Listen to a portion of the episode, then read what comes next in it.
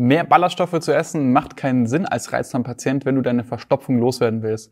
Und warum das Ganze ist, das klären wir in diesem Video. Mal kurz vorab, was ist überhaupt Verstopfung? Als verstopft gehst du, wenn du circa ein bis zweimal die Woche nur auf Toilette gehen kannst, der Stuhl dabei immer relativ hart ist und es auch sehr, sehr schwierig ist, den Stuhl abzuführen, also du immer sehr, sehr stark pressen und drücken musst, damit der Stuhl eben rauskommen kann. Das Ganze geht oft einher dann eben mit Blähungen und Abgeschlagenheit. Das Ganze schlägt ja auch oft auf die Stimmung. Und gerade wenn du das schon länger hast, dann kommen auch durch dieses starke und schwere Abführen öfters nochmal Probleme mit den Hämorrhoiden einher. Ist also alles in allem sehr, sehr unangenehm. Du wirst es wahrscheinlich wissen, wenn du auf dieses Video geklickt hast. Und vermutlich hast du auch schon mal das Problem gegoogelt. Also sprich, was muss man denn machen oder was kann man machen, wenn man die Verstopfung loswerden will? Und eines der häufigsten Suchresultate unter anderem ist es eben, mehr Ballaststoffe zu sich zu nehmen.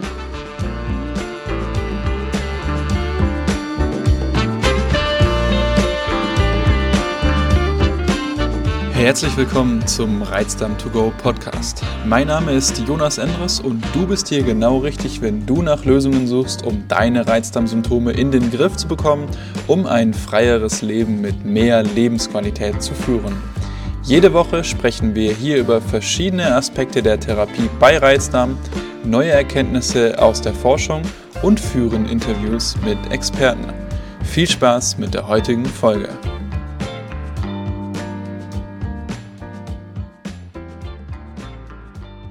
Und das Ganze macht ja auch in erster Linie einfach sehr viel Sinn, denn Verstopfung ist jetzt keine wirklich vereinzelte Beschwerde in Deutschland. Ja, ca. 20 Prozent der deutschen Bevölkerung leiden an Verstopfung und das hat auch sehr, sehr viel mit dem Lebensstil in Deutschland zu tun, also sprich mit einer mangelnden Bewegung, mit viel Stress und auch mit einer sehr, sehr einseitigen und ballaststoffarmen Ernährung. Und gerade die Ballaststoffe sind eben hier ein bedeutender Faktor, weil sie gelbildende Eigenschaften haben. Das heißt also, sie bilden einen kleinen Film um den Stuhl herum und binden zusätzlich nochmal Wasser. Und das macht es dem Körper leichter, den Stuhl durch den Darm durchzubewegen. Da ist es natürlich auch nur sinnvoll, hier den Leuten zu raten, mehr Ballaststoffe zu sich zu nehmen. Aber gerade du als Reizdarmpatient, wenn du das schon mal versucht hast, wirst du wahrscheinlich auf Probleme gestoßen sein, denn bei Reizdarmpatienten ist das Ganze nochmal was anderes, da wir hier noch weitere Faktoren haben, die hiermit eingreifen und einer, der hiermit eben stark kollidiert, ist die sogenannte Dysbiose, also sprich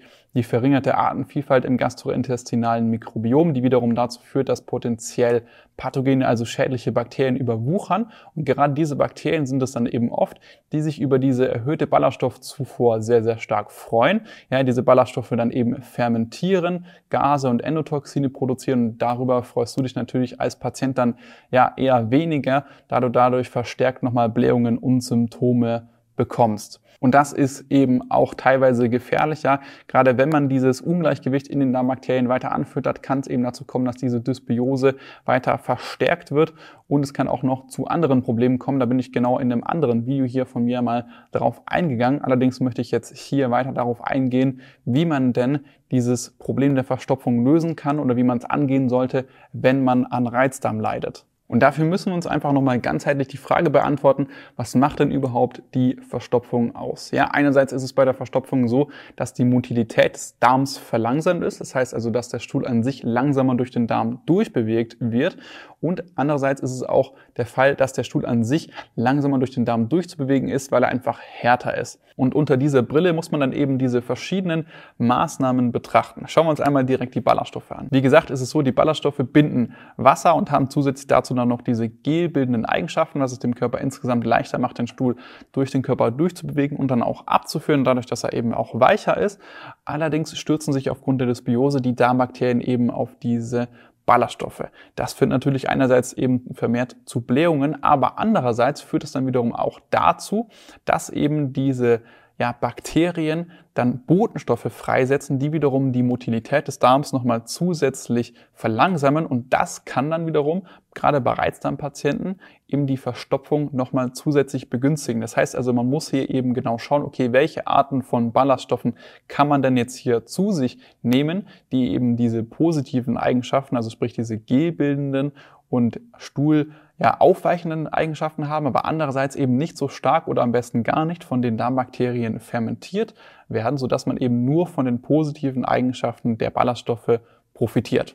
Ein weiterer großer Faktor ist dann eben auch hier noch das Thema Bewegung, das hier nochmal sehr, sehr stark mit einspielt. Denn gerade wenn man es dann eben hier auf der einen Seite schafft, den Stuhl weicher zu machen, muss man natürlich auch auf der anderen Seite dafür sorgen, dass der Körper vermehrte Reize bekommt, den Stuhl durch den Körper durchzubewegen. Und gerade wir Deutsche in unserer Gesellschaft haben ja relativ wenig Bewegung in unserem Alltag, wie auch ich jetzt zum Beispiel. Ich sitze jetzt hier und nehme dieses Video auf und auch den meisten Teil des Tages über, wenn ich arbeite. Und da ist eben das Problem, dass der Körper an sich ja beim Sitzen keine Reize bekommt, den Stuhl durch den Körper durchzubewegen.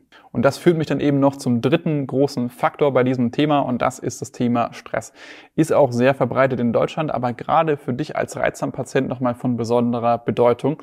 Denn neben der Dysbiose liegt bei den meisten Reizdarmpatienten noch die sogenannte viszerale Hypersensitivität vor. Das bedeutet im Prinzip nichts anderes, als dass die Nervenverbindung zwischen Hirn und Darm sensibler funktioniert und du bzw. die Motilität deines Darmes dadurch sensibler auf Stress reagiert. Wenn du jetzt also zum Beispiel ja, Stress in der Familie hast oder Stress auf der Arbeit, irgendwelche Probleme oder finanzielle Sorgen hast, dann führt es eben in der Folge dazu, gerade wenn du jetzt eher in die Richtung Verstopfung tendierst, dazu, dass sich die Motilität deines Darms verlangsamt und gerade wenn du eben chronisch, also schon länger unter diesem Stress leidest, dann führt es eben auch dazu, dass diese Verstopfung auch chronisch ist und die Bewegung deines Darms allgemein eben verlangsamt ist. Daneben gibt es dann eben auch noch den sogenannten physischen Stress. Dieser ist eben sehr, sehr stark dadurch bedingt, wie entspannt und gesund insgesamt dein Lebensstil ist. Also sprich, wie viel Bewegung gönnst du dir, wie viel Schlaf hast du im Durchschnitt und auch wie gesund ernährst du dich. Um es nochmal zusammenzufassen, ist es als Reizdarmpatient eben so, gerade wenn du an Verstopfung leidest, dass man hier diese verschiedenen Faktoren einmal alle betrachten muss, um dieses Problem Verstopfung überhaupt in den Griff bekommen zu können.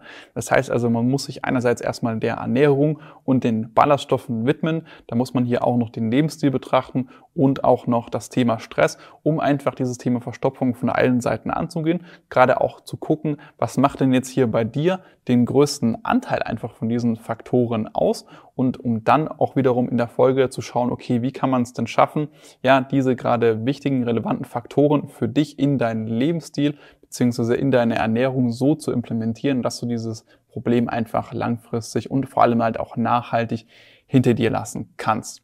Ja, und wenn du das Ganze mal mit einem Experten angehen möchtest, um einfach mal zu schauen, wie du das auf dein Leben anwenden kannst, dann bewirb dich jetzt auf ein kostenfreies Erstgespräch mit mir. Alles, was du dafür tun musst, ist auf den Link unten in der Videobeschreibung zu klicken und dich dort für ein kostenfreies Erstgespräch einzutragen. Und dann sprechen wir beide bald schon persönlich miteinander. Und wir sehen uns im nächsten Video wieder. Dein Jonas.